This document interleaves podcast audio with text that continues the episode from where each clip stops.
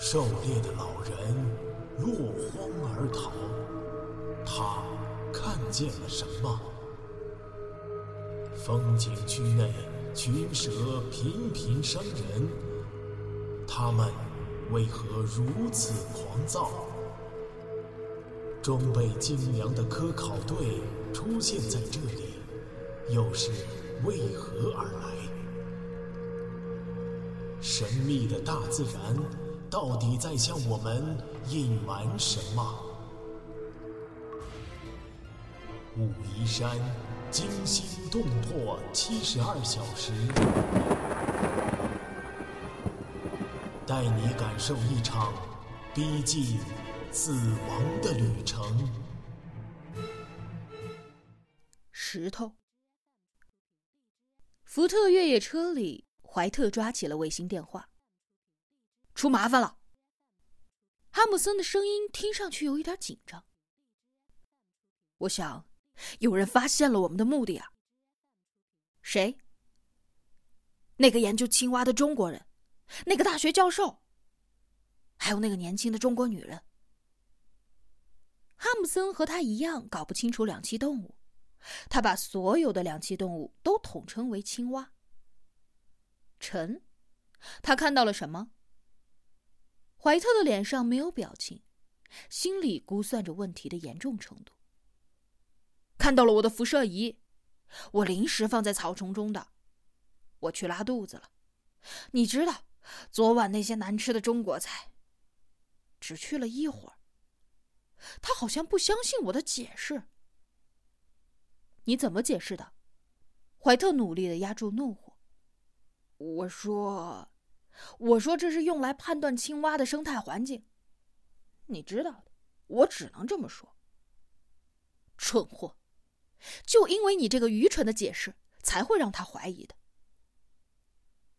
你们现在的位置在哪儿？盖尔呢？盖尔在我前面避雨呢，雨太大了。我们都在中游位置。陈在你旁边吗？还有别人在吗？其他人都在下游，只有他和那个中国女人，他们也在避雨。好的。你和盖尔看住他们，我立刻过去。麻烦来了，他需要立刻解决，但是怎么解决呢？怀特迅速的穿好雨披，背上了包，下了车，走进了雨中。连珠的雨水瞬间打湿了他的衣领，淋湿了他的裤脚，雨水流进了鞋帮里。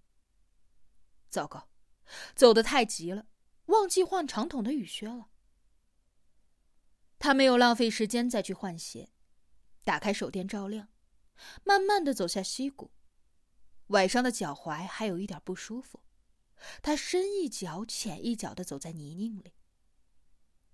该死，我为什么不舒舒服服的待在洛杉矶的办公室里呢，而是跑到中国这个偏僻的山区里来？全是因为那块石头。那是一块让人过目难忘的石头。拳头大小的多面菱形晶体，外表光洁晶莹，泛着淡淡的绿色荧光。那是一个周末的傍晚，怀特驾驶着捷豹跑车从山里的别墅返回城里时，路过了一个小酒吧。他有一点口渴了，停下车，打算进去喝一杯。他以前也来过这个不起眼的小酒馆。知道这里是一群收藏爱好者定期聚会的场所。一进门，他就见到了他。他就是那么随便的摆在那张餐桌的中央，桌上还有其他几块形状不一的石头。怀特一眼就认出了那是什么。石头的主人名叫古德尼·强森，一个发胖的中年男子，大约快五十岁。满脸不加修剪的络腮胡子。他是一家大型汽修厂的汽修工，早已离婚，没有孩子，性格孤僻，几乎从来不参与同事间的任何娱乐活动。他只有两个爱好：旅游和收藏。收藏石头，强森不是一个专业的玩家。他出生在离洛杉矶距离两百公里外的一个小镇，他没有上过大学，对矿物学、岩石学和宝石学几乎一窍不通。他只是单纯的喜欢。说起来，这份爱好源自于他小时候的生存环境。他的父母在他出生后不久就离异了，他随着母亲生活。母亲在城里的酒吧里当招待。假期里，他就孤单的一个人待在家里。他总是一个人到镇外的一条僻静的河边玩，那里的河床满是奇形怪状的鹅卵石。他喜欢去捡，捡回家之后，一个一个的排在床头上。那些石头，陪伴了他全部的少年时代。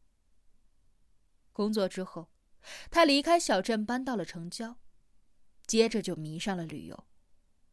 开始是国内，等到短暂而又平淡的婚姻结束之后，他更是把所有的积蓄都用来旅游。每年都要去世界各地的峡谷旅游。他喜欢峡谷、河床和溪流多的景点。每次都要带回来很多五彩缤纷的石头。没事的时候，他喜欢倒上一杯咖啡，一个人把玩，注视着那些石头。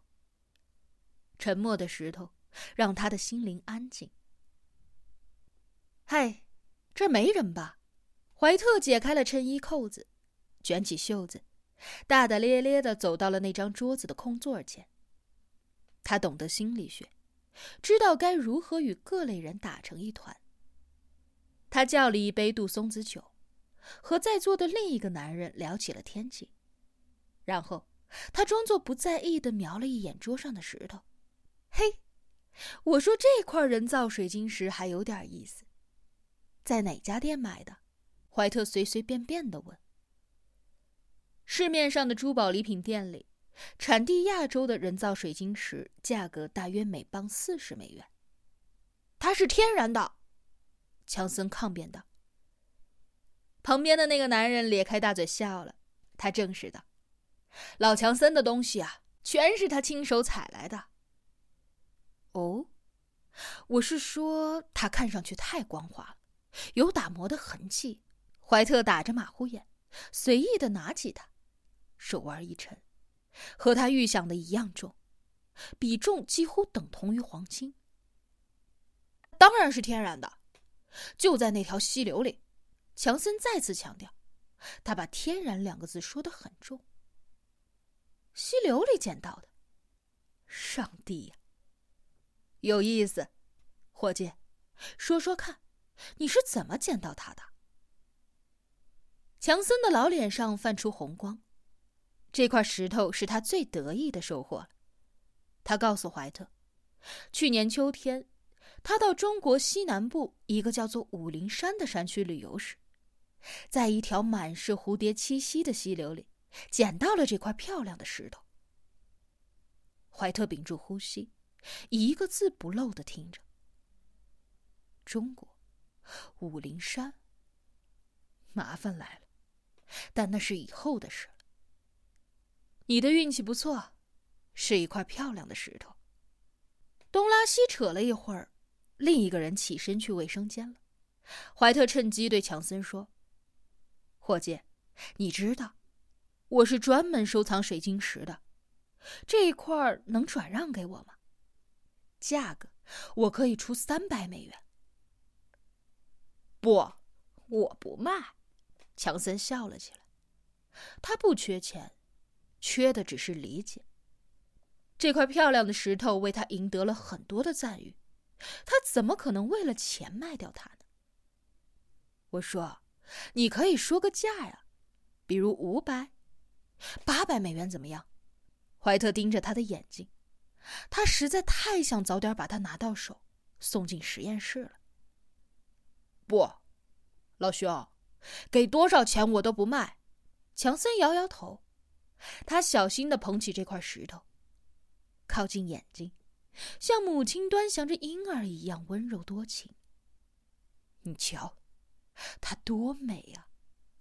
这个倔强的老家伙，怀特勉强笑了笑，又想出了一个主意：“我拿其他的水晶和你交换，好吧？冰岛紫水晶，南美白水晶，两块换你一块。”不，不，老兄，强森还是摇头。它是我唯一的一块中国石头，我这辈子都不会再去中国了。你知道吗？连那个中国保护区的票根我都保留着，我不卖也不换。你根本就不知道它是什么。怀特心里波涛汹涌，可他的脸上却保持着平静。他喊来侍者添酒，顺便替强森也添了一杯。然后不动声色的继续询问着关于他中国之行的种种细节。两个小时之后，强森带着醉意摇摇晃晃的起身告别。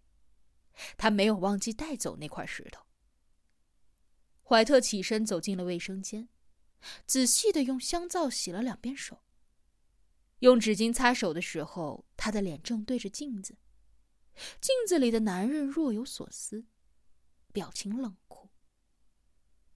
一周之后，强森下班回到了他的公寓时，发现房门被人野蛮的撬开了，卧室被翻得乱七八糟，抽屉里一些零钱被偷了。最糟糕的是，客厅里两排玻璃橱窗全被打碎了，他四十年来收藏的几百块石头标本，狼藉一地。他报了警，警察到了现场就意识到这肯定是街头吸大麻的青少年所为。很显然，除了这些小混混，谁会对一个汽修工简陋的公寓感兴趣呢？谁又会为了十几块零钱撬门而入呢？警察做了例行的侦查、拍照之后就走了。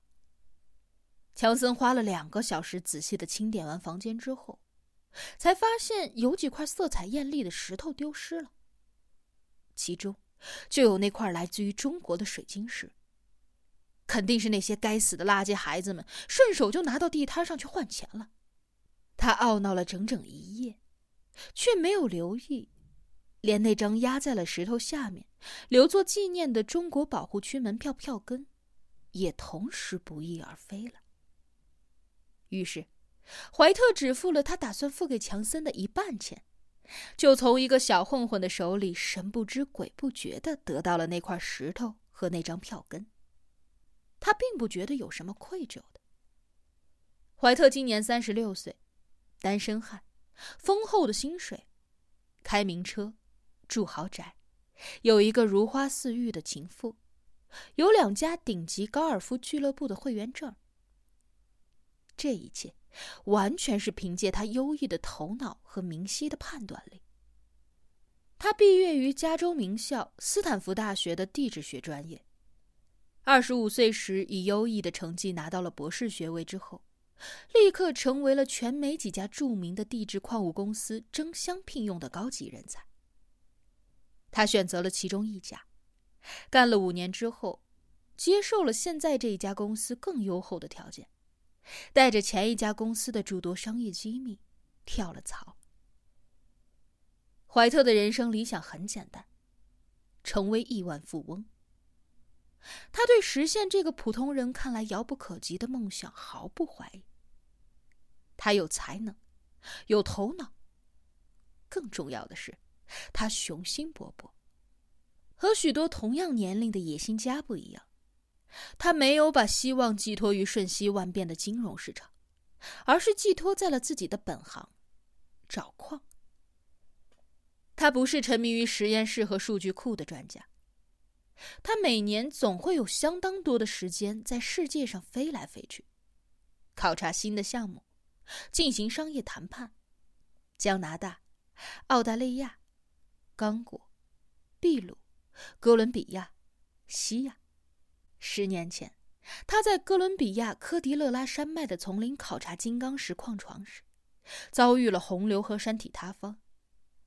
他们考察团被迫栖身于偏僻村落两个月之久，缺医少药，病死了一个人，他自己也患上了重度的痢疾，但终于熬过来了。三年前，他在一个非洲小国和当地的首脑进行采矿权谈判时，被蛮横的黑人卫兵用 AK-47 冰冷的枪口顶住了头，忍住呕吐，在合同上签了字。既然这个躁动的世界可以随时夺去他的性命，他当然也不在乎夺去一个汽修工的晚年纪念品。